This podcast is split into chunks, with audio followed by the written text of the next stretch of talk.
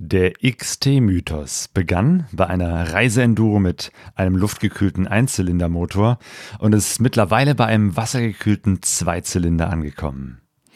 Der Antrieb, diese Motorräder weiterzuentwickeln, ist die Lust am Reisen und sind die Abenteuer auf den Pisten. Diesmal wird es ein bisschen technischer. Wir kombinieren konkrete Reiseerfahrungen mit Hintergrundinfos von Yamaha. Also hört gut zu, wenn wir im Podcast Nummer 160 über die letzte Super Teneré und die aktuelle XT 700 sprechen und darüber, wie der Teneré Spirit über die Jahrzehnte lebendig bleibt.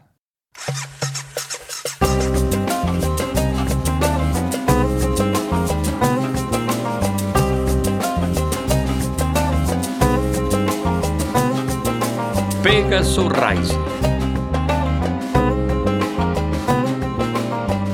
Expeditionen mit den Ohren. Herzlich willkommen zu Pegaso Reise. Heute geht es wieder in diesem Podcast um den XT-Mythos. Und wir sprechen über die beiden Teneré-Modelle, XT700 und XT1200 Super Teneré. Mein Name ist Claudio und ich bin verbunden mit Michael Petschmann und Dennis Czeminski, äh, die uns aus der Toskana zugeschaltet sind. Buonasera nach Italien. Hoffentlich hält die Verbindung. Äh, sie ist nicht ganz so stabil, aber ich denke mal, das wird funktionieren. Ihr seid gerade auf einer Motorradtour in Italien. Das klingt nach Sonne, Wärme und Cappuccino. Ist das so? Das ist so klingt so. Haben wir uns das auch vorgestellt. Äh, so war das. Es ist auch Sonne und Wärme. Die Sonne ist im Kamin hinter uns und die Wärme kommt auch daher. Äh, es heißt, heute den ganzen Tag strömender Regen, aber gestern in Bologna da haben wir alles gekriegt, was wir haben wollten. Ja, weiß ich nicht, was kann. Das ist ja Emilia Romana, aber ist trotzdem äh, sehr, sehr gute Wetter da gewesen. Aber heute war es wirklich äh, mies. ja, mies, mies ist gar kein Ausdruck. Ja. Und aus Krefeld ist uns zugeschaltet äh, von Yamaha Deutschland Andi Kirner. Hallo Andi. Ja, hallo in die Runde. Ich kann leider nur mit Krefeld dienen, aber äh, Sonne. Ja. Cappuccino gibt es auf der Kaffeemaschine. Ähm, und äh, gute Laune sowieso. Das ist gut. Andi, du bist äh, Brand Manager bei Yamaha. Was ist ein Brand Manager?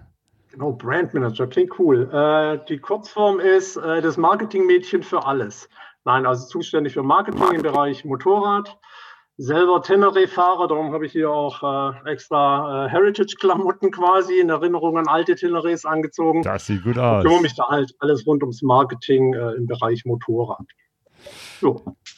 Ja, und heute sprechen wir über eine ganz spezielle Modellreihe äh, bei den äh, Reiseenduros bei Yamaha, nämlich der XT Teneré und speziell diese beiden Maschinen, mit denen ihr, Michael Petschmann und Dennis Czeminski, unterwegs seid.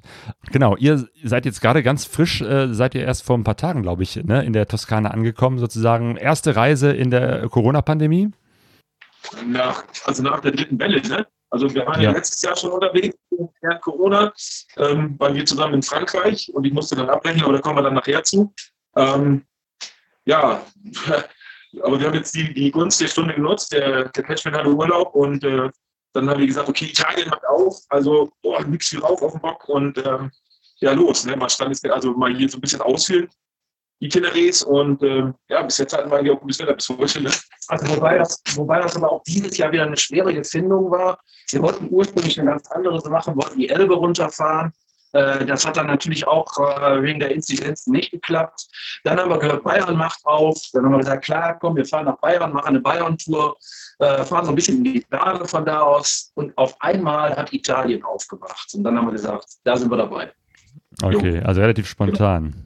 Ja, absolut. Ja. ja. Pitchman, du bist ja Regen gewohnt, also von daher fühlst du dich jetzt da wahrscheinlich auch sehr, sehr wohl. Äh, in, du kommst aus Wuppertal, äh, lebst da und veranstaltest unter dem Titel Pitchman Proudly Presents äh, Motorradreisevorträge. Und du betreibst ja auch die Webseite United Teneristi. Also, ne, wenn es um das Thema Teneré geht, kommt man um dich nicht herum. Du fährst äh, seit 30 Jahren auch die Super Teneré. Ähm, hast viele Reisen mit der ähm, Super Tenere XT57 gemacht, hast dich dann später aufgerüstet auf, die, auf eine 850er, jetzt auf der 1200er Super Tenere. Ähm, was fasziniert dich so sehr an dieser Motorradmodellreihe? Ja, das ist einfach der Punkt, dass man mit einem Motorrad fährt, was zuverlässig ist. Mit einem Motorrad, wo du alles machen kannst, äh, wo du ja, bequem drauf sitzt, super reisen kannst. Wir haben zum Beispiel so eine schöne Geschichte gehabt, da kamen wir aus Syrien wieder mit der, äh, mit der 850er damals war es, ne, also die alte Super Tenere. Und da wurden wir auf einem Zeltplatz in Italien begrüßt von ein paar Motorradfahrern einer anderen bekannten Marke die dann zu uns sagten, oh, ihr seid bis nach Italien gefahren, habt ihr euch aber weit getraut mit euren alten Eimern. und da konnten wir dann mit einem leichten Grinsen sagen, hör mal, wir kommen gerade aus Syrien. Ähm, hättest du die Strecke gefahren, hättest du wahrscheinlich schon zehnmal einen Service hinter dir. Und das ist eigentlich so die, die Sache, dass man gesagt hat, man fährt los, man hat das Motorrad im Griff. Gerade bei der alten Super Tenere, da konnte man wirklich noch alles selber machen unterwegs. Äh, bei den neuen sieht es nicht viel schlechter aus, aber da muss man es nicht mehr. Ähm, ich habe am Anfang dieser Reise jetzt schon gesagt gehabt, äh, seitdem ich die 1200er fahre, habe ich eigentlich kein Werkzeug mehr dabei. Und äh, das ist doch auch schon mal ein Punkt, äh, der wirklich absolut für die Tenere spricht. Ne? Hm. Diese beiden Modelle, mit denen ihr jetzt unterwegs seid, die 1200er und die 700er, sind ja sozusagen die, die aktuellen oder die letzten, die gerade noch so äh, gebaut äh, wurden oder eben halt noch werden. Und es gab ja in der Modellreihe, ähm, der Yamaha Tenere äh, auch so eine Lücke, nämlich ne, die XT750, die ist ja noch äh, so aus den 90er Jahren, wurde bis 1999 gebaut und damals gab es dann auch keine andere Tenere mehr und die äh, XTZ 660, genau, die wurde, glaube ich, bis 99 gebaut und im Jahr 2000 gab es überhaupt keine Teneré-Modelle mehr. Das heißt, zu dem Zeitpunkt dachten, glaube ich, auch viele so aus der Szene, jetzt ist äh, Schluss mit Teneré und Yamaha will sich irgendwie so aus diesem äh, Markt der, der Reiseenduros zurückziehen. Ähm, Andi, äh, war das so, ähm, dass sozusagen da Schluss war oder war das eine Entscheidung von Yamaha oder wie kam das? Zum Zumindest was äh, im Markt zu sehen gab, war eben nichts da. Und es gab, wie du schon richtig sagst, es gab eine größere Lücke. Wenn man mal so ein bisschen überlegt, was waren in den 2000ern in Europa so Motorradmodelle interessant oder wo hat jetzt in, in meinem Fall oder in unserem Fall Yamaha den Fokus gelegt? Da war der Markt der Supersportler mit R1, R6, äh, Straßen, also Streetbikes, Naked Bikes, das war so die Themen. Ähm, Roller war groß im Kommen und dann war wirklich das Thema äh, Tenere, Super Tenere oder eben auch XT erstmal äh, hinten angestellt. Ähm, jetzt ist Yamaha natürlich keine kleine Bude, ähm, aber natürlich die Ingenieurskapazitäten sind limitiert. Die haben einen asiatischen Markt zu bedienen, wo Rollermodelle und ähnliches gebaut werden. Und dann war selber auch zu meinem persönlichen Leidwesen, weil das war die Zeit, wo ich angefangen habe. Und ich so, ja, jetzt kommt doch mal wieder. Mussten wir lange warten, bis dann 2004, meine ich, war es die XT660 kam. Eben so der klassische Einzylinder. Und dann eben im Nachgang dann irgendwann äh, die XT660 Z Tenere in 2008 und dann eben 2010 dann die Super Tenere.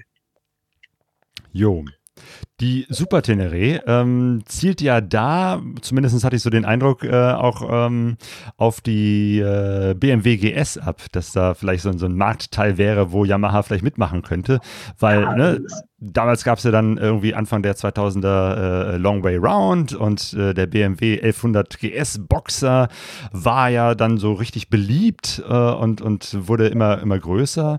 Ähm, war das ein Punkt, wo Yamaha gesagt hat, hey, da wollen wir auch was von von dem Kuchenstück abhaben?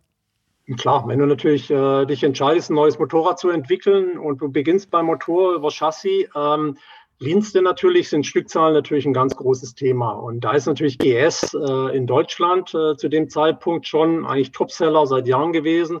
Begann aber auch in anderen Ländern. Also Italien war dann im Kommen, äh, da war also sehr stark die GS dann, dann wirklich an vorderer Front.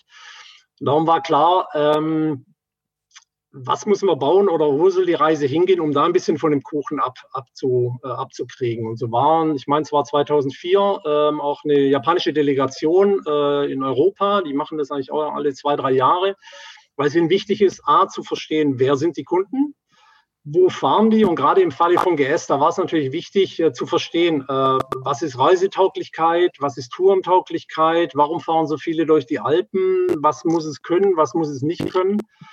Und im Falle der, der äh, Super Tenere, weil ich durfte das damals begleiten, war schon so die Frage, in welche Richtung geht man? Geht man Richtung Reise, Touren, ähm, Komfort? Oder geht man Richtung äh, Hyper Tenere? Das war damals so ein Arbeitstitel, was auch eine Variante hätte sein können.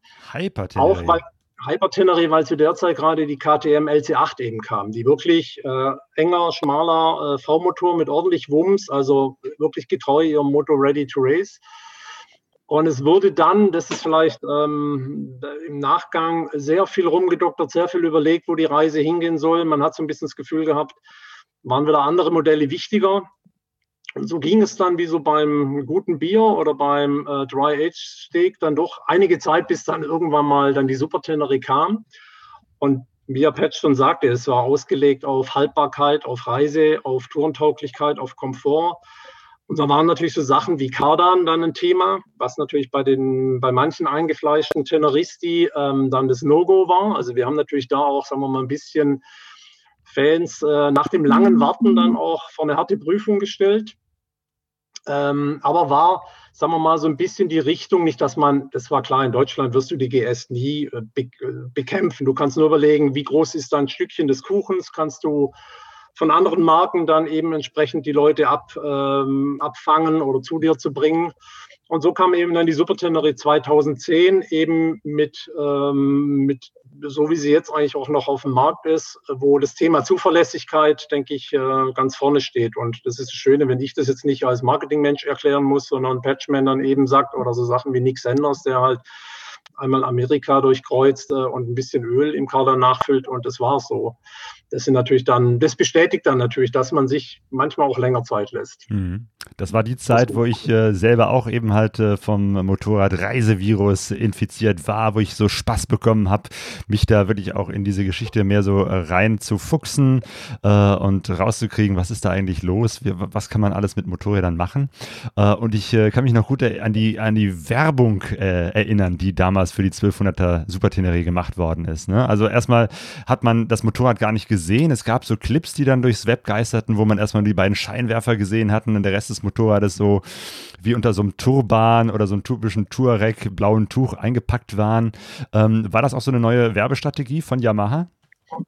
Naja, man, ich sag mal, man wollte natürlich irgendwo äh, dieses Thema Dakar und, und wie hat Tenere begonnen, ähm, natürlich irgendwie mit einfangen. Und dann waren die ersten Bilder ähm, so stilisiert, eben wie gesagt mit dem Turban äh, sollte natürlich einfach an die, an die äh, gute Historie der Tenere anknüpfen. Und äh, das war natürlich wichtig. Und hat man immer so mit den beiden Bereichen gespielt. Das Thema Dakar, also waren in, in den Videoclips dann eben auch Rennszenen, aber eben auch, und das ist, glaube ich, was sogar die Tenere mehr ausmacht, dieses, ich reise durch Afrika, ich kann überall hinfahren, ich habe einen zuverlässigen Begleiter, ich will das Land kennenlernen, ich will nicht das Motorrad kennenlernen, indem ich ständig reparieren muss. Und ich glaube, das äh, war so das Ziel, das natürlich dann auch damit zu vermitteln und auszusagen. Auf langer Strecke weit unterwegs sein, das ist ja auch dein Thema, äh, Michael. Du hast mittlerweile ja wahrscheinlich auch schon einige Kilometer mit deiner 1200er Tenere hinter dir. Ja, ich musste heute Morgen so ein bisschen grinsen. Es war in, in Facebook heute Morgen ein Post von einem, ich glaube, italienischen 1200er Fahrer, der dann irgendwie so schrieb, äh, 98.000 Kilometer runter und äh, noch immer die erste Kupplung, noch immer das, der erste Motor. Und da habe ich gesagt, Jung, mach das beim Doppelten nochmal, dann sprechen wir uns wieder so nach dem Motto. Äh, also ich sag mal, ich bin jetzt irgendwie etwas über 150.000 mit der Maschine ähm, und außer Verschleißteilen wird da eigentlich nichts benötigt. Ne? Also das ist, und ich war auch mit, dem, mit der Maschine schon an in Russland, sprich St. Petersburg, einmal um die Ostsee, äh, einmal um Spanien. Äh, ja, also die hat, schon viel, die hat eben auch schon viel von Europa gesehen ähm, und ist mir wirklich äh, die treueste Begleiterin geworden. Das ist ähm, auch alles andere, was davor war, kommt bei weitem nicht ran. Ähm, wenn ich auch sagen muss, ich bin natürlich auch schon mal eine andere Maschine gefahren. Ich bin auch schon mal eine BMW gefahren. Ähm, und ich würde sagen, jede von beiden hat was. Ähm, aber ich bin da zufrieden, ich bin. Also ich muss sagen, ich habe zum Beispiel die, die Maschine damals gekauft äh, bei dem Händler, die, der eben auch zu einer BMW-Probefahrt gezwungen. Und habe mir dann damals schon gesagt, jetzt, äh, bei mir ist es äußerst schwierig, du brauchst den größten Abzieher der Welt, um die, mir die, um mir die, äh, die Yamaha-Brille runterzureißen.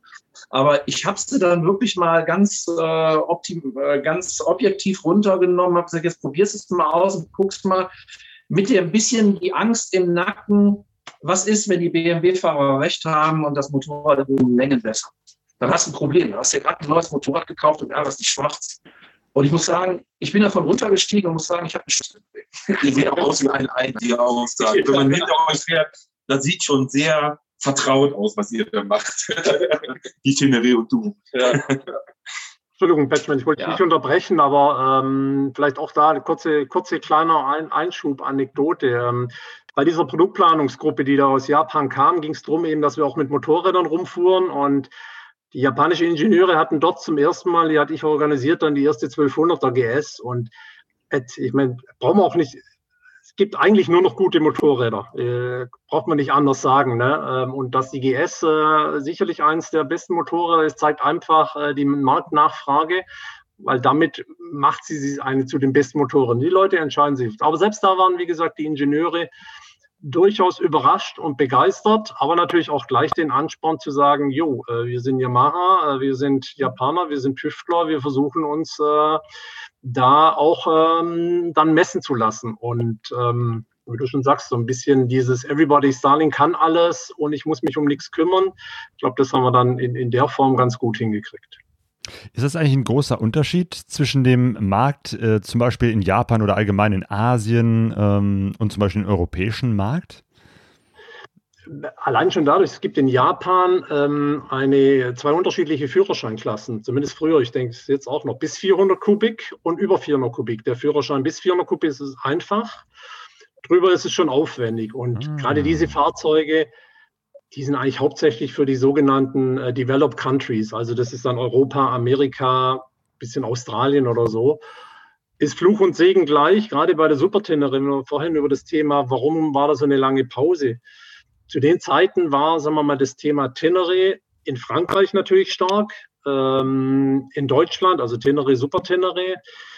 Italien, England ist eher so ein Supersportmarkt, auf kleinerer Flamme. Das heißt, und da sind wir natürlich ein wirtschaftliches Unternehmen, wo man sagt, äh, Modelle wie eine R1, die überall äh, zu der Zeit äh, groß gekauft wurden, sind natürlich dann wichtiger für den Firmenerfolg. Und dann werden natürlich solche Modelle, die selektive Märkte nur bedienen, äh, da mal so ein bisschen hinten angestellt. Ähm, mhm. insofern klar, hast du ja natürlich immer dieses Problem, dass du ähm, marktspezifisch agieren musst und deine Kapazitäten hin und her äh, schichten.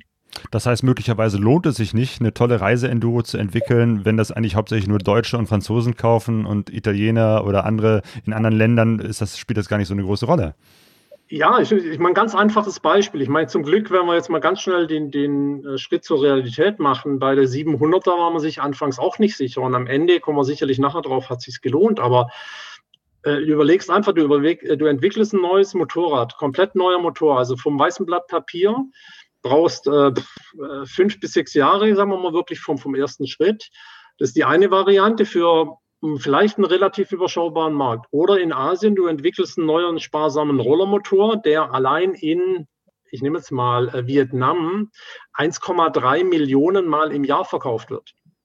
Da hast du natürlich jetzt keine so eine Marge, ich, ich schweife schon zu weit auf, aber nur mal um die mhm. Bandbreite zu sagen, ja. ne, dann, dann musst du natürlich äh, sehr gut und sehr weise überlegen. Während ja. ich jetzt natürlich sagen könnte, der Anteil der BMW-Roller in Asien ist relativ gering. Die fokussieren sich natürlich dann auf solche Märkte und können da natürlich dann auch anders agieren. Aber mhm. wie gesagt, da sind wir ja, wir haben sie jetzt ja, also was die kleine Tenere anbelangt oder auch die Super Tenere. Insofern äh, bin ich froh drum. genau. Und, äh, Weil Patchman sähe auf dem Roller jetzt auch wirklich, äh, glaube ich, nicht ganz so gut aus.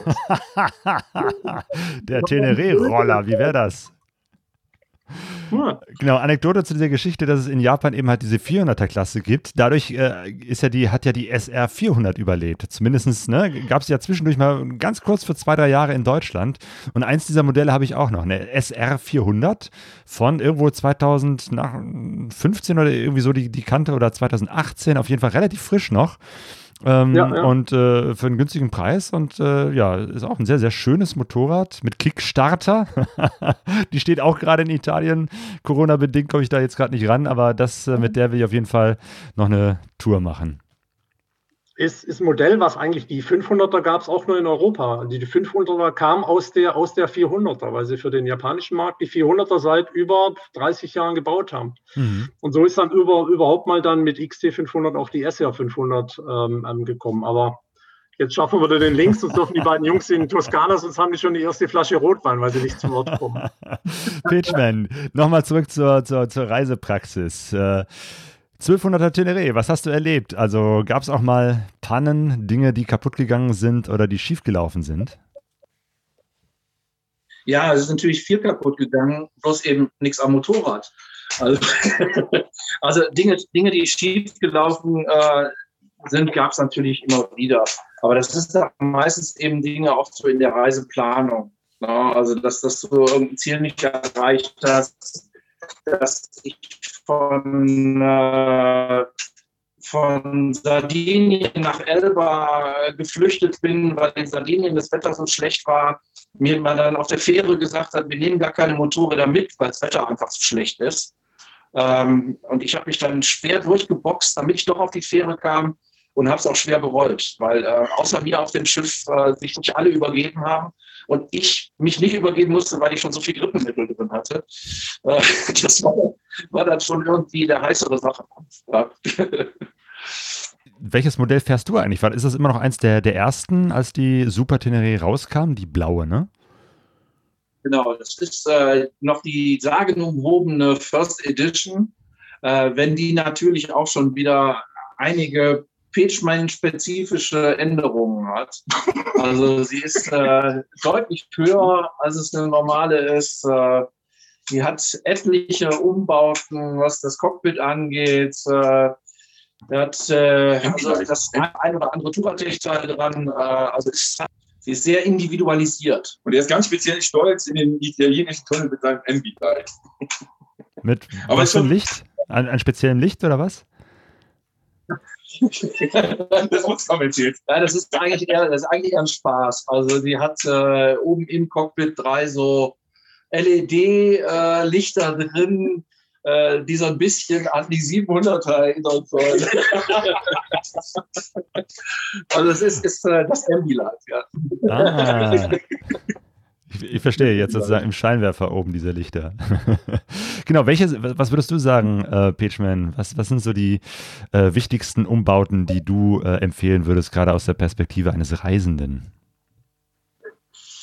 Ja, also ich sag mal, ich habe halt alles, äh, so, sowohl schon damals bei der 850er als eben jetzt auch bei der 1200er, alles, was ich selber elektrisch angebaut habe, ist auch elektrisch extra abgesichert. Das heißt also, ich habe vorne im Cockpit äh, diese ganzen Dinge wie Zusatzscheinwerfer, wie GPS äh, und, und, und, und, und, alle mit Schaltern und aber auch mit äh, normalen Auto-Flachstecksicherungen.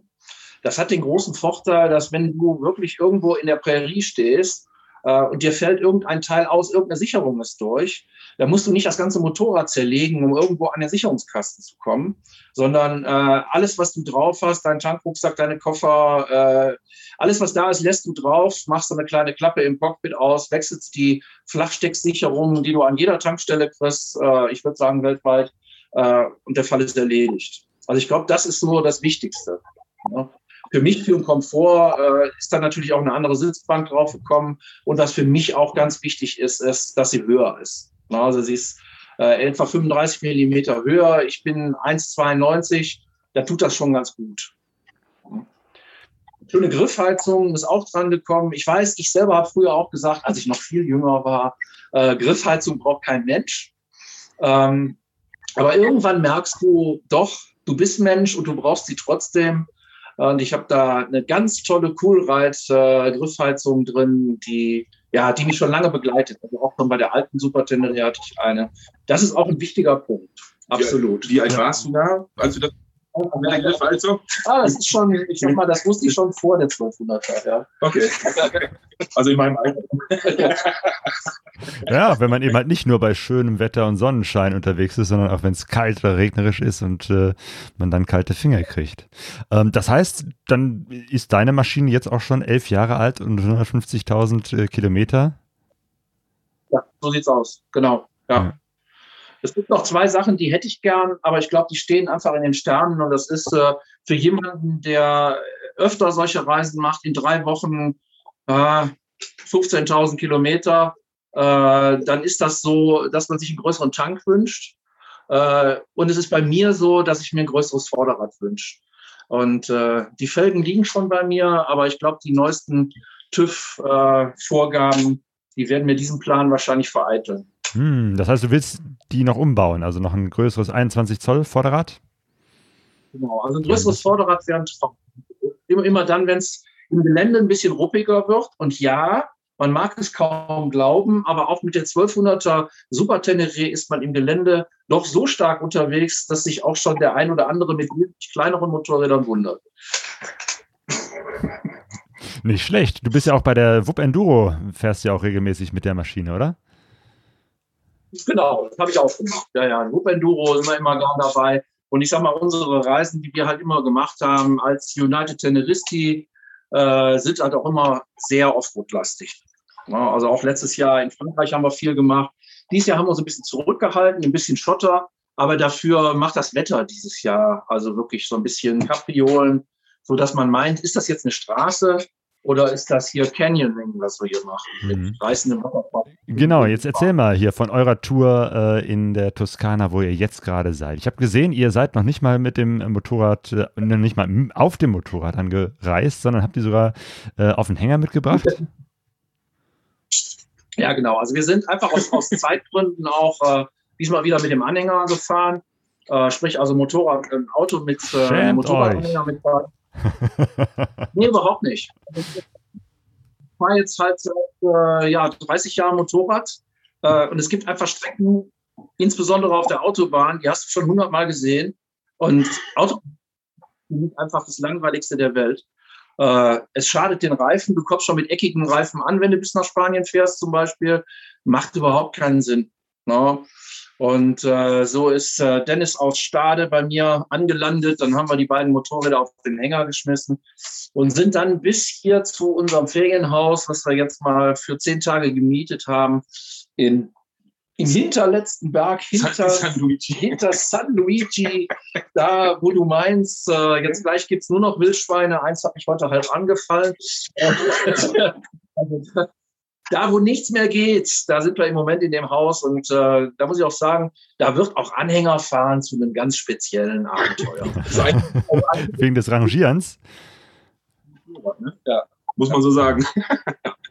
Ja, das heißt, ihr habt jetzt diese also, Pension, die wirklich am Ende der Welt ist, zumindest von der Internetverbindung her kann ich das bestätigen. Wir haben ja schon im Vorfeld versucht, irgendwie eine Verbindung aufzubauen. Das ist echt nicht so einfach. Gut, dass wir zumindest euch hören können. Ähm, aber von dort aus fahrt ihr jetzt so ein bisschen tageweise rum und erkundet die Gegend? Ja, ich, ich, ich würde ganz gerne mal eben kurz einhaken. Ja. Wir haben hier keine Pension für uns. Ähm, also man muss sich das wirklich vorstellen. Das ist hier ja, also am Arsch der Heide ist schon wirklich echt äh, untertrieben. Ne? Also das ist hier nicht, sagen wir es mal vorsichtig, ist nicht Metropolregion. Es ist wirklich, ähm, wenn du nicht mehr weiter weißt, dann fahr einfach weiter und dann kommst du irgendwann zu Pageman und äh, Minsky hier ins, äh, ins schöne San Luigi. Also es ist wirklich echt, hier ist nichts, gar nichts, gar nichts. Also der nächste größere Ort ist Luca. Äh, der ist äh, fast eine Stunde entfernt, ja, ja. haben wir heute gesagt. Äh, insofern hier bist du hier wirklich, äh, wie Dennis gerade so schön sagte, am Arsch der Heide. Das ist ein Ferienhaus, ja, wo wir auch für uns ganz allein sind. Und gestern Abend haben wir zum ersten Mal einen Menschen in der näheren Umgebung gesehen. Ja, der saß im Ort. Aber der scheint ja auch schon länger gesessen zu haben, ein paar hundert Jahre.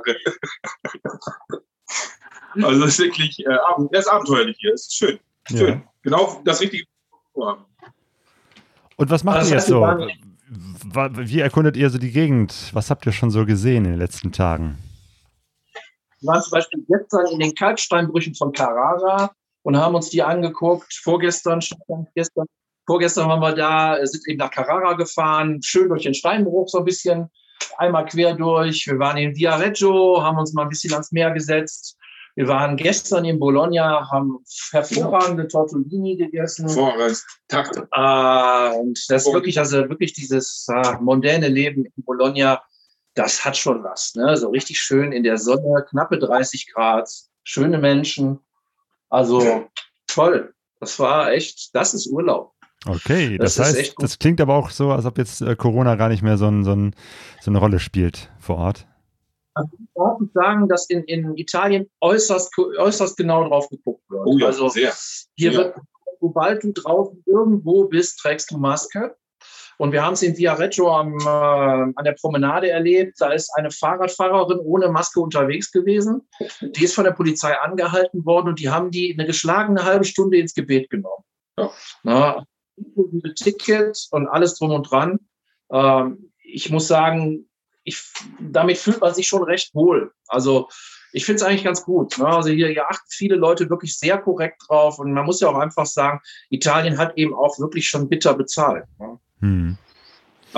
Wenn man sich das mal anguckt, wie das letztes Jahr hier ablief äh, und die Bilder, die man gesehen hat, das ist schon, ähm, ich glaube, die Italiener sind da, sind da sehr, sehr, sehr, sehr genau, was das angeht. Aber nichtsdestotrotz, sie genießen ihr Leben wieder. Italien hat ja jetzt aufgemacht. Die Gastronomie ist auf und, und eigentlich ist es so, wie wir das Leben von damals kennen. Ne? Gerade in den großen Städten, wenn du Diareggio bist oder, oder in Luca, ähm, gestern Bologna, das ist schon eigentlich so, wie wir das Leben hoffentlich bald mal irgendwann wieder zurückkriegen. Ne? Das ist. Äh Genau, ich, habe verstanden, dass das, was ihr jetzt in Italien seht, ist vielleicht ein Vorgeschmack, wie es dann hoffentlich demnächst auch der Sommer in Deutschland äh, sein wird.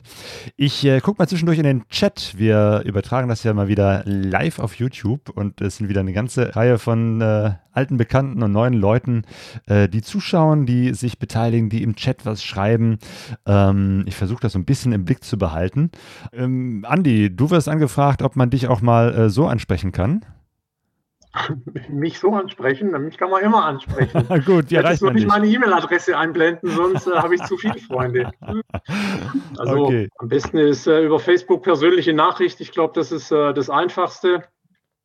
Ähm, ich gucke, dass ich zeitnah antworte ähm, oder mit Infos rumkomme, was auch immer die Frage ist. Alles klar. Äh, das war der Lux auf Tour und Sebastian S. schreibt: Hey Andy, kann ich bitte kurz ein Motorrad bei dir bestellen? Ich wünsche mir eine Yamaha WR 400 Tenere, Rallye 21er Zoll Vollrad, Rallye Tower und Tank. Maximal 130 Kilo. Ich würde es mal auf die Liste schreiben, damit unser Bäcker schon mal anfängt, äh, mit den Gabeln vorzubacken. Alles klar.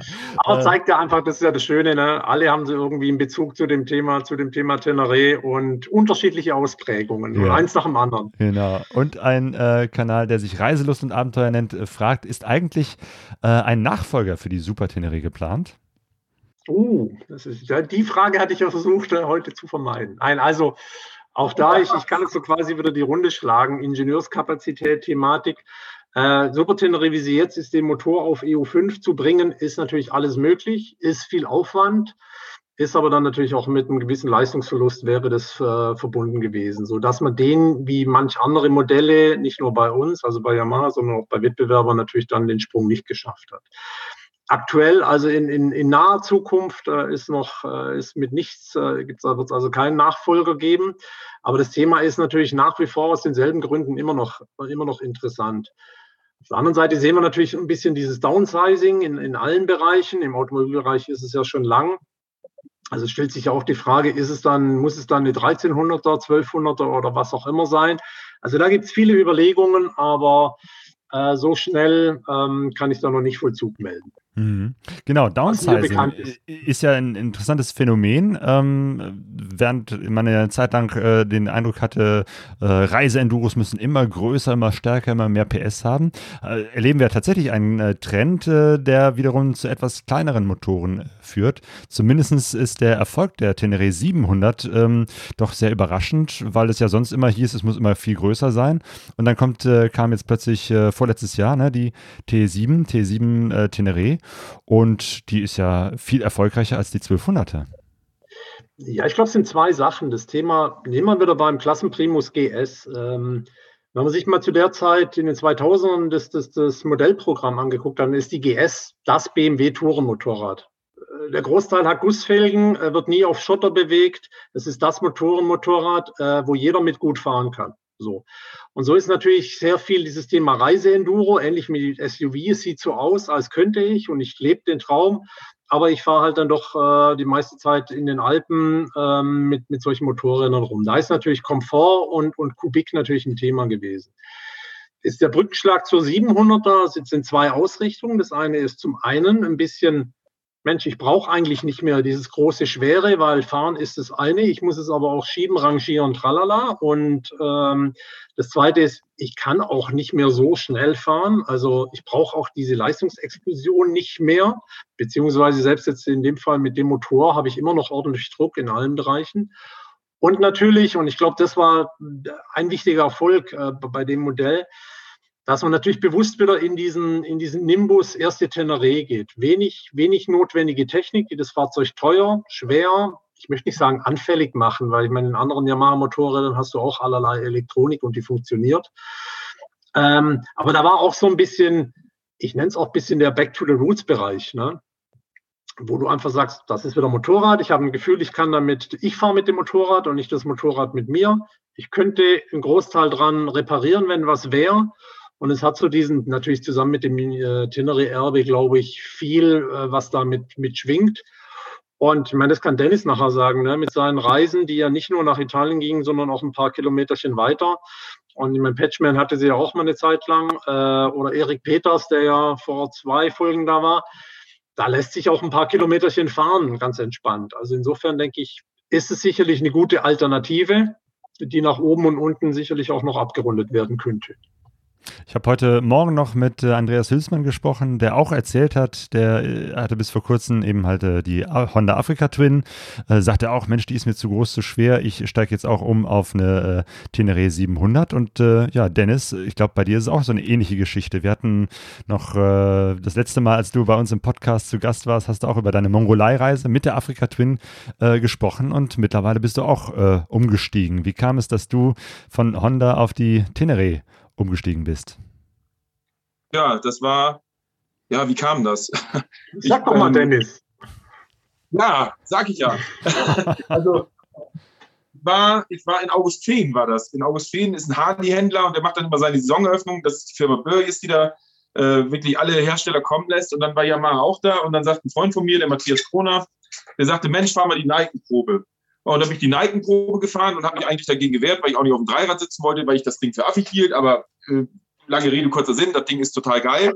Und dann bin ich abgestiegen und dann kam Marcel Driesen auf mich zu. Und er sagte, Mensch, ich habe schon viel von dir gehört, schreibst dir für ein paar Zeitungen und so weiter. Hast nicht Lust, irgendwie äh, mal mit einer Yamaha loszufahren? Was fährst du jetzt? Und ich sage, eine Afrika drin. Und äh, war eigentlich auch zufrieden mit dem Ding, aber die ist halt stockschwer. Ne? Also gegen, gegen die Teneré 700 ist das stockschwer. Und ähm, ja, dann kam das so und dann habe ich mir irgendwann eine zugelegt. Die wurde dann im Januar dann äh, geliefert, habe dann keine leider mehr in weiß gekriegt, sondern musste eine schwarze nehmen, weil die Nachfrage brutal war bei meinem Händler. Und ähm, ja, dann kam das Ding und ähm, dann ging es auch schon los. Dann habe ich letztes Jahr vier Monate frei gehabt, ähm, um mir über einiges so im Leben klar zu werden. Wo soll die Reise eigentlich hingehen und, und was willst du im Leben? Und ähm, hatte eigentlich einen ganz guten Job bis dahin und ähm, da hat auch das Motorrad eigentlich zugepasst. Nur irgendwann wurde es dann, ich wollte weniger ähm, von allem und ähm, da passte die Teneré dann eigentlich ganz gut in das Konzept. Und ich war am Anfang ein bisschen skeptisch, weil natürlich sieben, von der 1000 auf eine 700er runter. Ähm, aber der Motor, ich bin fünf Minuten gefahren und gesagt, okay, komm, das Ding ist so geil. Ähm, der Motor, der hat immer Dampf, also was mich sehr, sehr überrascht hat, ähm, weil er halt so klein ist. Der hat immer Dampf, der ist perfekt übersetzt für, für, fürs Reisen. Ähm, ja, und dann habe ich mich draufgesetzt und bin letztes Jahr einfach losgefahren, ne, in Corona-Zeiten. Ähm, vier Monate, war mit dem Patchman dann nochmal in Frankreich. Ich bin in äh, Schweden gewesen, ähm, war im Baltikum unterwegs, in Polen. Und ja, dann waren der Patchman und ich in Frankreich. Und dann ähm, war es ja letztes Jahr eigentlich so immer gang und gäbe. Man hat das Handy immer griffbereit, um irgendwie die, die letzten Corona-Zahlen zu lesen. Ja, und dann musste ich, musste ich zurück, weil ich wollte unbedingt mit meiner äh, damaligen Freundin, jetzt Verlobten, ähm, nach Norwegen. Und sie hat sich auch freigenommen und dann kannst du natürlich nicht irgendwie äh, die Reise abblasen, weil du dann ähm, ja, mit Freunden irgendwo in, in, in, Nor in, in Frankreich rumhängst. Und die Inzidenzen in Frankreich hoch. Und die Inzidenzen gingen dann mit einmal hoch und dann hat Norwegen halt gemacht. Und dann musste ich los, weinenden Auges. Äh, wir haben uns dann noch in den Arm gelegen, so ein bisschen, bisschen sehr traurig. Und bin dann ähm, ja, in einem von fast Nizza unten bis nach Garmisch-Partenkirchen durchgefahren. Ne? Und äh, ja, bin dann mit meiner äh, jetzigen Verlobten, mit der Nina, ähm, ans Nordkap gefahren. Und ähm, ja, wie gesagt, also das Motorrad passt. Das ist, das ist reduziert, es ist leicht, es fährt sich gut, es hat einen tollen Motor, es verbraucht relativ wenig Sprit. Unfassbar agil. Ja, genau. Unfassbar, Unfassbar agil. Ähm, also, das glaubt man nicht. Wie gesagt, wenn man halt von der Tausender kommt, dann sind 700 Kubik eigentlich erstmal ein Abstieg. Aber ähm, es ist einfach so schön, dass es reduziert ist. Ne? Die Koffer, also ist auch das erste Mal, dass Yamaha richtige, gute Koffer da dran hat. Ähm, bin begeistert, bin auch vorher Touratec-Koffer gefahren, habe jetzt die, die Original Yamaha-Koffer dran, die sind absolut geil. Also wirklich ähm, alles, was ich brauche. Ich habe jetzt das nicht so umgebaut wie der Patchman ähm, mit einem riesen Switchboard und so. Ähm, das Einzige, was ich mir halt wünschen würde, wäre manchmal eine bequemere Sitzbank. Aber ähm, vielleicht, macht ja mal, mal irgendwann was bei der Modellpflege. Aber sonst ist das Ding eigentlich genauso, wie ich es haben will. Also es kann auch jeder draußen wieder reparieren. Ne? Ich bin jetzt nicht der große Schrauber. Ich habe zwei linke Hände, an jeder Hand fünf Daumen. Ähm, ich kriege die Kette gespannt und die, und die Bremsbeläge vorne gewechselt. Und dann hört mein Latein auch schon auf. Aber ich habe jetzt auf meiner in einem Jahr 27.000 Kilometer runter. Und ähm, jeder dieser Kilometer war einfach richtig granatengut, muss ich ganz ehrlich sagen. Das mhm. war, ich habe nie etwas vermisst. Ganz Diese Gegenteil. Tour, die du gerade erwähnt hast, dass du mit äh, Nina ans Nordkap gefahren bist, äh, ist Nina selbst auch gefahren? Ja, Nina fährt äh, Konkurrenzprodukt, was ich hier nicht nennen möchte. äh, nein. Nina fährt eine Tiger 800 und ähm, Nina hat mir zuliebe den Führerschein gemacht. Schatz, wenn du zuhörst, hallo. ähm, und äh, das war ihre erste große Motorradreise. Das war das erste Mal, dass sie Offroad-Reifen drauf hatte und das erste Mal mit Koffern und Rolle. Und dann sind wir ja ähm, bis ans Nordkap gefahren. Und ich habe immer den Ring in der Tasche gehabt, äh, drei Wochen, und ich wollte ihn einfach loswerden. ähm, ja, und dann habe ich hier oben am Nordkap unter anderem den, den, den Antrag gemacht. Also was da jetzt genau passiert ist, das sehe ich gar nicht. Ähm, naja, also sie hat sich, sie hat vorher gestürzt und hat sich dann halt den Fuß gebrochen und dann oh. war das nichts mit morgens um sechs am Nordkap stehen und den Ring übergeben. Dann habe ich das halt im, im Zelt gemacht und äh, war ein bisschen anders als ich. habe ich auf die, auf die Teneriffe fast 9000 Kilometer aufgeschrubbt und das war gut. Das hat, äh, hat Spaß gemacht. 2020 war sowohl von der Kubikzahl als auch von der Lebensplanung ein absoluter äh, ja, Life-Changer das Jahr, ne, muss man ganz ehrlich sagen. Hey, wie romantisch kurz vorm Nordkap mit gebrochenem Bein, aber mit zwei Motorrädern unterwegs und dann ein Heiratsantrag. Ja, das Die Verbindung war ja gerade schlecht, nur dass das klar war, er hat der Nina den Heiratsantrag gemacht, nicht der Tenere. Stimmt. Weiß genau. das nicht, dass das verkehrt rüberkam. Ne? nicht, dass wir uns da falsch verstehen. Aber wenn es Nina nicht geben würde, dann würde ich sagen, jetzt mal aus marketingtechnischen Gründen schon, ja, ich hätte der Teneré auch den Antrag gemacht. Genau.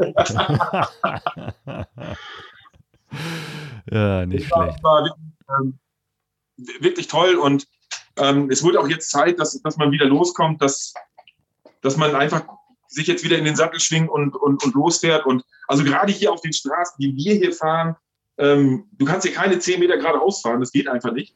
Ähm, ist die Teneré 700 eigentlich genau das Motorrad, was am meisten Spaß macht, sag ich mal. Ne? Du sagst, man kann nicht gerade ausfahren, weil ihr so viele Kurven habt, oder wie sind die Straßen bei euch? Ja, brutal. Ja, also echt brutal. Also ähm, man verschätzt sich hier auch. Ne? Wir wollen eigentlich so gegen sechs wieder zu Hause sein. Wir waren jetzt die letzten Tage immer um acht zu Hause, weil es ziehen doch die Straßen dann doch durch die Berge. Das ist echt eine wahre Pracht hier, muss man ganz ehrlich sagen. Also Motorradrevier, ich frage mich, warum immer alle vom Seller hier vom Stifter Joch reden. Das ist hier also mindestens genauso geil, oder? Ja. Muss man? Also ich habe ja das Spaß gehabt. Ich bin ja letztes Jahr auch mit der 700er in den Seealpen gewesen. Äh, kann das, was Dennis erzählt, einfach nur bestätigen. Äh, ich kam mir vor wie auf dem Mountainbike von, ja. vom Handling her. Unfassbar. Also dieser Unterschied halt aus der 1200er. Und ich hatte wirklich vorher auch so diese Bedenken, kann die mit ihren 700 Kubik überhaupt was? Das ist ja ein kleines Motörchen in Anführungsstrichen, wenn du von der 1200er kommst. Aber äh, ich war echt begeistert. Die kann wirklich was. Äh, wenn ich auch sage, ich warte ja immer noch auf meinen Traum. Also wenn ich jetzt im Chat wäre, dann würde ich sagen, Andy, äh, denke auch mal an mich, ne? eine 900er Super Tenere mit Kardan, äh, mit dem Motor von der MT-09, so ein bisschen dran rumgemacht. Wir kriegen das schon hin. Ich komme mal rüber nach Neues, wir reden. Dein Wunsch kenne ich ja schon ohne Chat, schon vorher. Ihr seid da im Gespräch, da entwickelt sich noch was. ähm, aber eben halt äh, Stichwort Entwicklung. Bei der äh, T7 äh, Tenere war das ja doch etwas schwieriger. Zumindest habe ich das so wahrgenommen. Irgendwann kam ja die Ankündigung, es wird eine neue Tenere von Yamaha geben. Äh, oder ein neues Reisemotorrad. Man wusste noch nicht mal, wird es eine Teneré. Ähm, aber bis sie dann tatsächlich so weit war, dass sie auch äh, im, im Laden stand, war, hat das ja irgendwie gefühlt unendlich lange gedauert. Ähm, also Andi, was war da eigentlich los in dieser Zeit, als alle total heiß waren auf die neue Teneré, die aber nicht zu kaufen war? Ja, es war ähm, irgendwie ist es immer bei den Teneré, hat man Gefühl, ähm, die Jungs äh, und Fans werden auf die Folter gespannt. Wir intern natürlich genauso. Äh, wir hätten es auch schneller gewünscht. Ähm, es war erstmal schwierig, das Projekt wieder ans Laufen zu kriegen. Wir hatten natürlich den Vorteil, und das ist, was die beiden ja auch sagen, dass der Motor, der CP2 oder der 700er Motor, schon mal eine Basis ist und, und eine Bank. Äh, in MT-07 in allen Modellen hat dann auch so Sachen wie den 50.000 Kilometer Test äh, beim Motorrad perfekt abgeschlossen. Also da war natürlich schon mal eine Bank. So.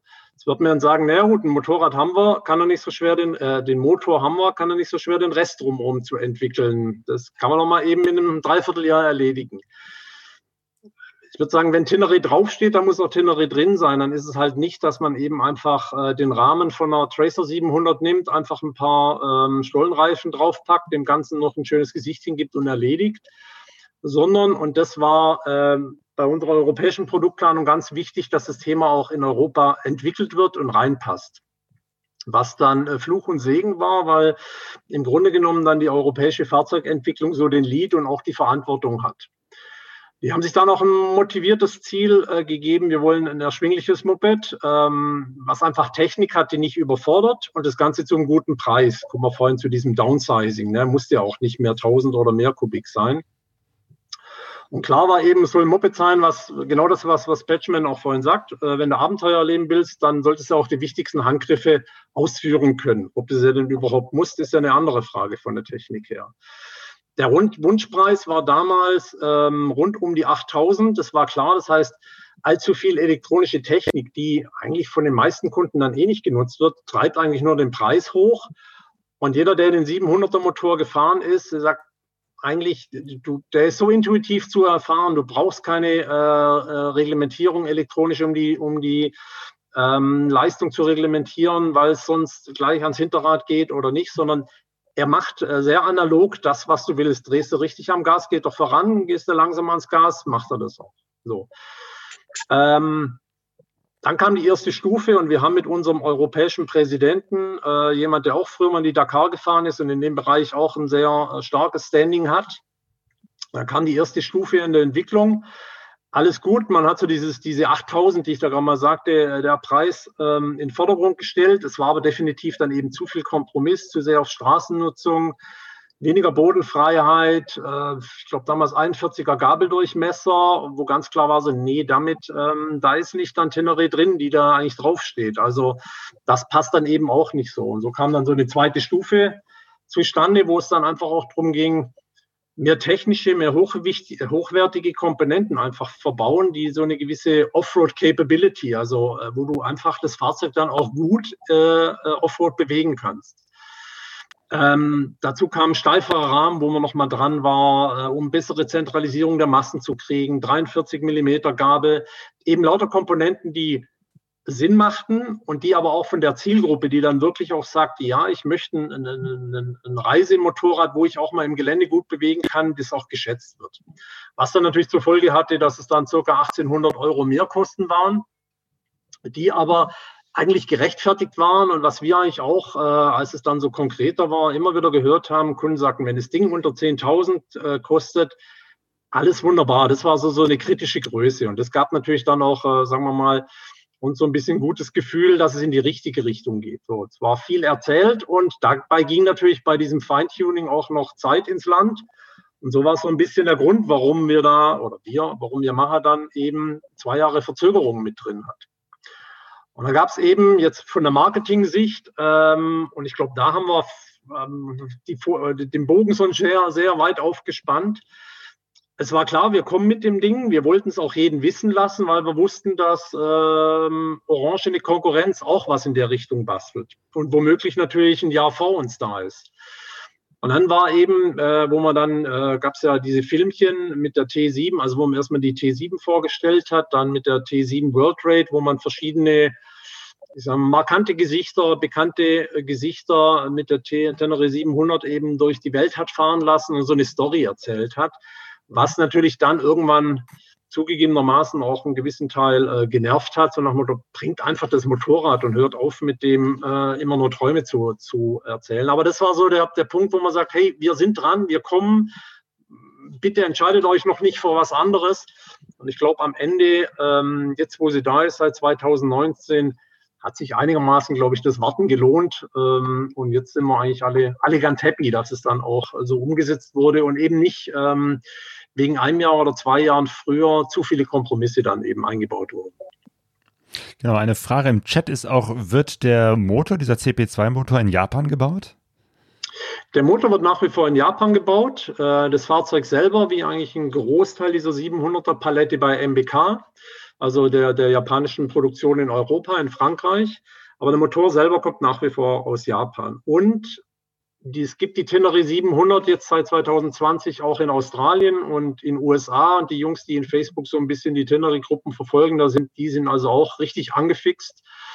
Ähm, die wird dann zusätzlich auch noch in Japan gebaut, um dann eben diese Märkte zu bedienen, weil das sonst von Europa nach Amerika oder Australien aus verschiedensten Gründen Zoll, Transport und so weiter kompliziert wird. Aber für den europäischen Markt wird eben, wie gesagt, das Motorrad in Europa produziert Motor kommt aber nach wie vor aus Japan. Mhm. In Italien oder wo wird die produziert? Nee, in äh, MBK, das ist bei Paris, also in Frankreich.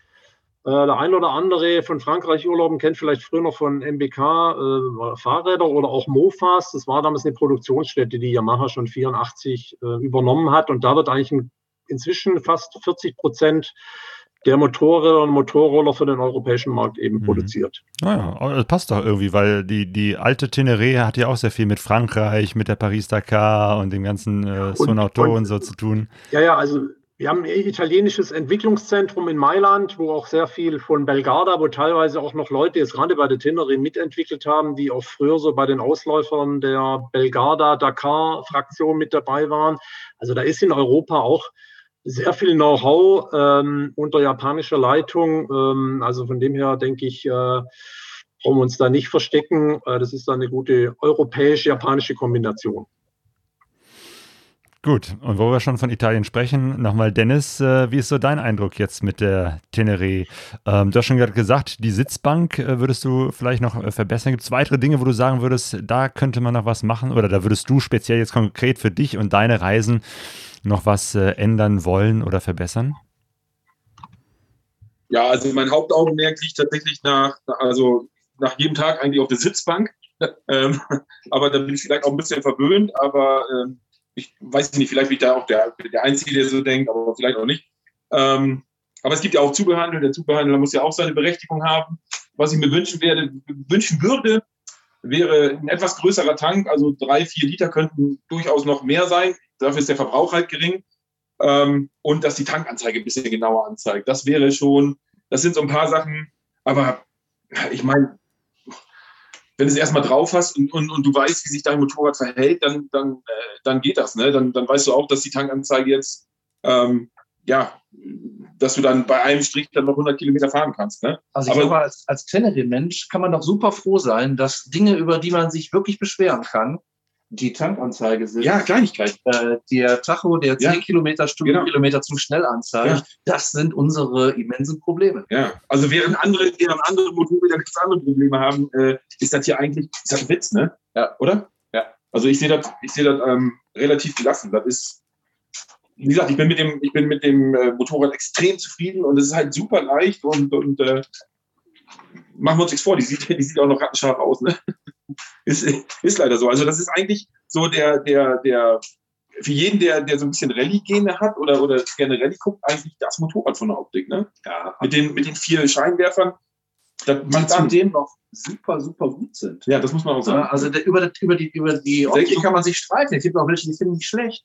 Aber die Lichtausbeute ist einfach grandios. Ja, ist geil. Ist absolut richtig. Ja, ja. Also ich habe selten so gutes Licht gehabt. Also eigentlich noch nie.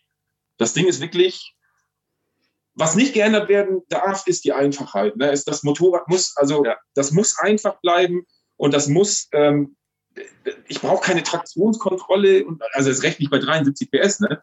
Ähm, also ich würde da fast nichts ändern, ne? bis auf die Sitzbank. Aber da bin ich verwöhnt. Also bei dem Customer Meeting 2004 wurden auch damals so Fragen gestellt. Also ich war auch dabei und da, da sind damals auch Fragen gestellt worden, ob wir eine, äh, eine höhenverstellbare, elektrisch höhenverstellbare Scheibe brauchen, äh, sitzbar, beheizbare Sitzheizungen und und und. Okay, bitte nicht. Nein, lasst es. Lasst es genau. auch heute. Genau. Lass, lass sie einfach so, packt vier, packt vier Liter rein, und das war's. Also das Ding ist genau so, so perfekt. Und ich weiß noch, wie, wie, wie Marcel Driesen mich damals angesprochen hat. Und er sagte, meinst, meinst du, die könnte was werden auf der Messe, hat er mich da angesprochen, auf dieser Ausstellung. Und sagte, meinst du, die könnte was werden? Ich sag, mehr braucht kein Mensch von uns. Es braucht einfach keiner mehr. Du musst nicht mit 190 über die Autobahn jacken mit, äh, mit, mit, äh, mit Koffern, wo die meisten Maschinen sowieso anfangen zu pendeln. Ähm, das ist völliger Quatsch, weil wenn du im Ausland bist, ich sag mal, du fährst durch Russland. Ich, ja, ich bin ja gerne in Russland unterwegs. Ähm, du fährst da 100 und dann wirst du angehalten und dann zieht dich einer mit einer Kalaschnikow raus. Ne? Das ist so, ähm, das muss nicht unbedingt sein. Also fährst du sowieso nur 90 da in Russland. Maximal 100 und das war's. Also du fährst da keine Rennen. Das ist äh, nicht mehr da. Äh, ja, genau, ja, überall. überall. Ähm, das braucht kein Mensch. Und wir fahren hier los, um was zu sehen und nicht um einfach nur irgendwie jetzt da durchzuknallen wie die Berserker und, und äh, die, die, die Pässe da anzuschleifen. Das muss ja auch nicht sein, sondern wir sind ja, wir wollen fotografieren, wir wollen anhalten. Manchmal will ein paar Tortellini. Ich will mal eine, ich will mal eine Torte. Die Figur muss ja gehalten werden von uns beiden. Ähm, dann, das ist wichtiger als, als das letzte Quäntchen äh, Leistung.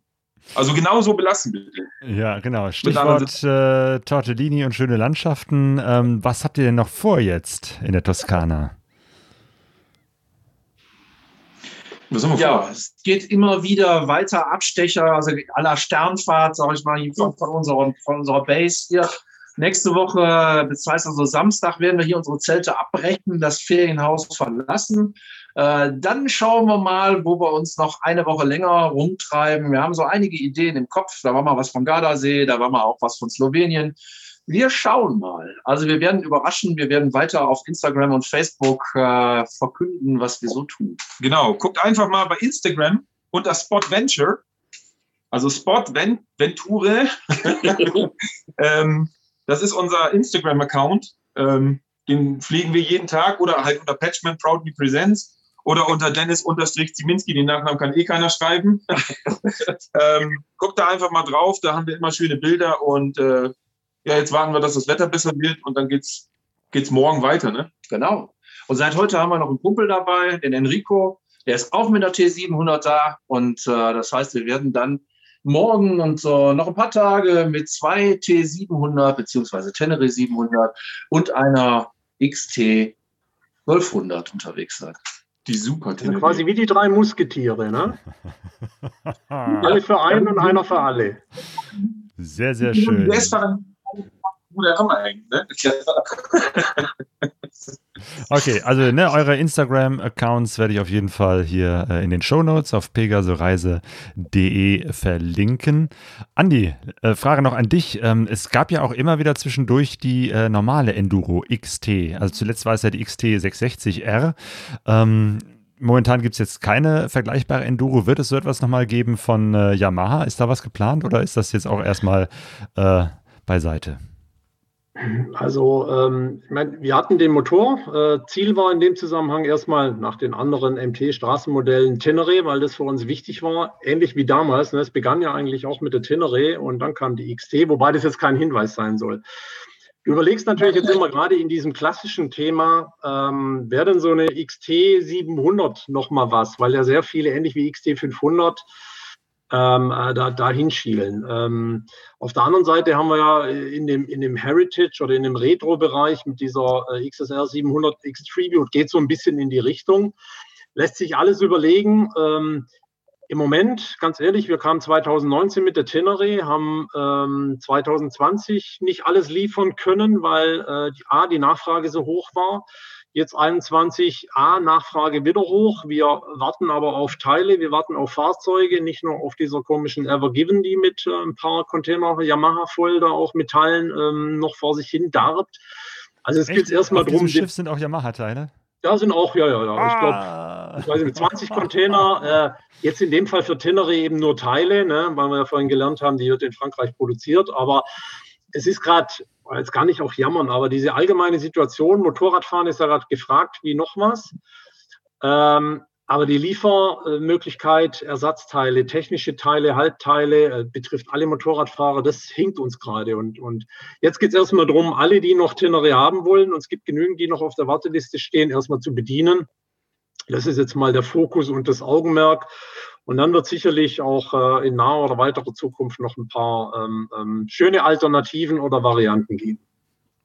Ähm, was es hoffentlich auch bald wieder geben wird. Ich meine, ne, die ganzen Corona-Zahlen sehen ja jetzt immer mehr äh, positiv aus. Also es äh, sieht so aus, als ob es sich langsam dem Ende der Pandemie äh, zu bewegt. Wäre ja auch schön, wenn wir uns mal wieder äh, persönlich treffen auf irgendwelchen Motorradreise-Events. Ähm, da hörte ich, dass ihr da auch was plant. Ja, ähm, vielleicht schon mal ein bisschen Werbung. Es ist noch nicht offiziell, aber was, was in Planung steht, und auch ähnlich wie so vielleicht generell so ein bisschen die Reiseszene ist und, und die meisten wahrscheinlich, die jetzt auch zugucken, zuhören, waren ja auf den Horizons-Treffen, wie sie alle heißen. Also wir planen ähm, 9. bis 11. September so eine Art Tenere-Camp, wie der Name sagt. Es geht da um lustiges Miteinander, Quatschen, Mopeds gucken, gar nicht um, um groß Shishi und Reisevorträge, sondern wirklich eher so das gemeinsame Zusammenkommen. Äh, das Ganze wird äh, angedockt an ein Touratec-Event sein, der da unten geplant ist. Äh, auch weil es einfach natürlich dort eine schöne Gegend ist. Sind wir gerade dran, das so ein bisschen zu konzeptionieren. Würden uns freuen, wenn wir da, sagen wir mal, vielleicht sogar an die 100 Tillere Leute zusammenkriegen, ein bisschen Ausfahrten machen, einfach einen schönen, zwei, drei schöne Tage erleben in einer netten Landschaft. Also einfach demnächst mal bei uns Facebook oder eben die Homepage ähm, mal querchecken. Vielleicht kommen dann die beiden Jungs hier von oben rechts aus dem Bildchen ja auch vorbei, wenn sie nicht gerade in der Weltgeschichte rumfahren. Die haben ja immer was zu erzählen, nicht so Marketinggedöns wie ich, sondern aus dem echten Leben. Ähm, das könnte, glaube ich, eine ganz gute Nummer werden. Wie gesagt, wir halten euch auf dem Laufenden, ob wir das hinkriegen. Jo, hoffen wir mal, dass es weiter ja. sich so positiv entwickelt. Genau. Pageman, du organisierst ja auch Reisevorträge mit Pageman Proudly Presents. Dennis, du in Stade in deiner Heimat äh, hast da sogar ein Schiff. Also, das gehört nicht dir, aber du, mach, du machst da auch äh, Reisevorträge und organisierst da was. Ähm, habt ihr da schon irgendeine Perspektive, wie das da mal weitergehen kann? Kopfschütteln. Also, es ist keine Frage. Also ich denke auch, äh, wir alle brennen darauf, äh, uns wiederzusehen. Wir brennen darauf, Bilder aus der Welt zu sehen. Wir versuchen, die gerade zu liefern, zu produzieren. Dann ist die große Frage, wann geht's los? Das gleiche äh, wird es eben auch beim, die gleiche Frage wird sich auch das Lagerfeuer stellen. Wie geht's los? Ja. Bei mir ist im Moment das große Problem, äh, wie es bei mir leider immer wieder mal passiert, dass äh, man muss eine vernünftige Location haben. Ähm, da, wo ich es äh, zuletzt gemacht habe, da habe ich schon von den drei angefragten Terminen leider zwei abgesagt bekommen. Das heißt also, auch da bleibt es bei mir wieder mal spannend. Aber im Moment ist es so, dass ich plane, ab September wieder loszulegen. Ah ja, ab September ja, bei mir ist es immer sehr gut und konkret. Also wir haben ja im Norden immer das Glück gehabt, dass wir relativ äh, nimmlich in der ganzen Corona-Zeit unterwegs waren, was die Zahlen angeht. Und die Zahlen, die sind im Landkreis Stade, wo ich herkomme, ähm, ja, sehr vielversprechend. Ähm, ich habe das Glück, ich habe eine feste Location mit einem Schiff. Ähm, wir nennen die ganze Vortragsreihe mit der Greuendiek in die Welt. Das ist ähm, Hansestadt Stade, ein altes Kymo, alter Kymo-Küstenmotorschiff ähm, mit einem riesigen Laderaum, wo 100 Leute reingehen. Das hat schon, das hat das gewisse Ambiente und wir hoffen, dass wir dann äh, im Oktober mit dem Hülsi loslegen können. Ähm, am 8. Oktober wollen wir wieder loslegen.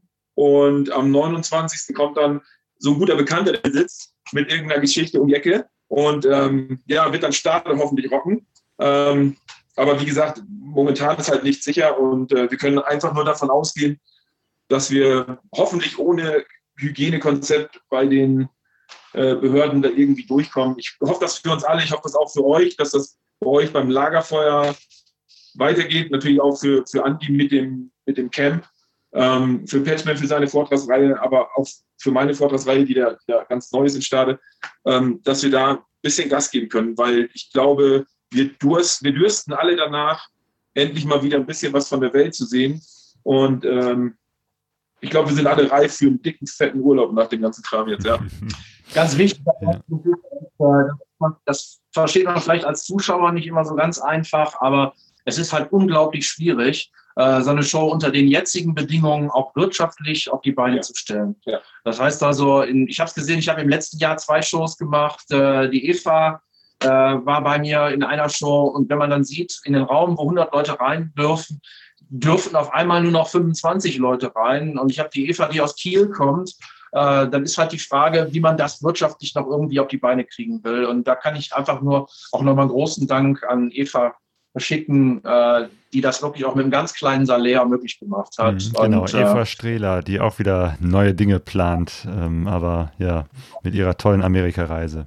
Ja, genau, bei uns Lagerfeuer Duisburg, unsere Veranstaltungsreihe hier, ähm, da steht auch noch ganz in den Sternen, weil äh, genau wie du, äh, Pageman, sagst, ähm, es hängt sehr stark von den, äh, von den äh, Hygienebedingungen ab, weil ne, in unseren Raum passen 80 Leute rein mit 50 Leuten kann man auch was Gutes machen, aber wenn wir dann irgendwie über 20 oder 15 Menschen sprechen, äh, erstens, es, es rechnet sich vorne und hinten nicht ähm, und zweitens ist es auch atmosphärisch dann, äh, äh, also ne, so, so eine Live-Atmosphäre lebt ja auch davon, dass Menschen zusammen sind, äh, eine Begeisterung irgendwie äh, weitergetragen wird und äh, so ein Applaus auch ein bisschen dick ist und fett ist und, und da auch ähm, die Menschen sich so ein bisschen gegenseitig mit der guten Laune anstecken. Und wenn, wenn man dann so völlig vereinzelt im Raum rumsitzt, dann ähm, würden wir auch eher sagen, komm, dann, dann warten wir lieber, bis die äh, Situation noch besser ist, äh, bevor wir da irgendwelche halbgaren Sachen machen, die einfach keinen Spaß machen. Aber was auf jeden Fall, äh, glaube ich, äh, demnächst funktionieren kann, sind Open-Air-Geschichten. Da gut, da kann man dann nichts, nicht so gut mit Vorträgen arbeiten, aber zumindestens, dass man sich auf Motorrädern äh, gegenseitig besucht, äh, Ausfahrten macht oder draußen campt, das sieht ja schon mal deutlich besser aus. Und ich glaube, solche Events wird sicherlich schon im Sommer oder Herbst diesen Jahres äh, geben. Und ich glaube, da, da wird äh, einiges dabei sein, wo wir uns dann wieder treffen und ein bisschen Spaß miteinander haben. Ja, es wird mehr durchgeimpft werden. Mehr mehr Leute sind geimpft. Je mehr geimpft sind, umso einfacher wird die ganze Geschichte. Umso mehr wird auch der Virus zurückgedrängt. Äh, mag ich mich vielleicht auch bei dem einen oder anderen unbeliebt mitmachen, aber ich kann einfach nur dafür plädieren, Leute tun es Ne? Also es tut nicht weh. Es tut nicht weh. Selbst die zweite Impfung tut nicht weh. Also das äh, kann ich aus eigener Erfahrung sagen. Und ähm, das ist der einzige Weg raus aus dem ganzen Kram. Ne? Das ist so Gemeinsam kriegen wir hier diesen Virus wieder in den Griff. Sehr schön. Michael, Dennis und Andy, die Begeisterung für Motorräder und speziell für die Reiseenduros wird äh, auch aber nicht nur durch die technischen Daten gespeist, sondern durch die erlebten Erfahrungen und die erzählten Geschichten. Und dafür, dass ihr diesen Motorradreisespirit an verschiedenen Stellen so am Leben haltet, auch in diesen Zeiten am Leben haltet, sage ich euch ganz herzlichen Dank.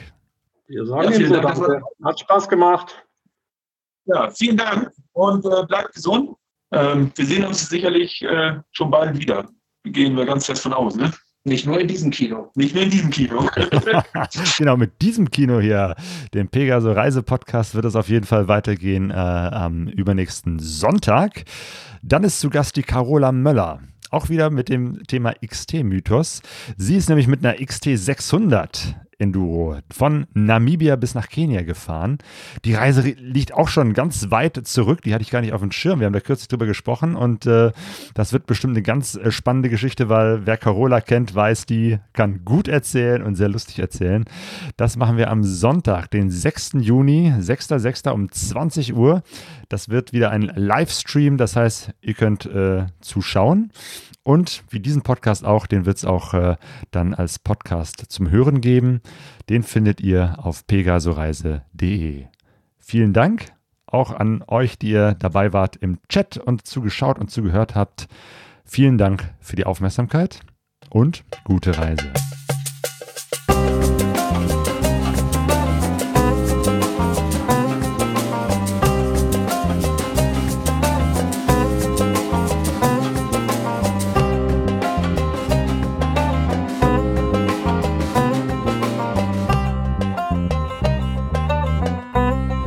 Vega Sunrise.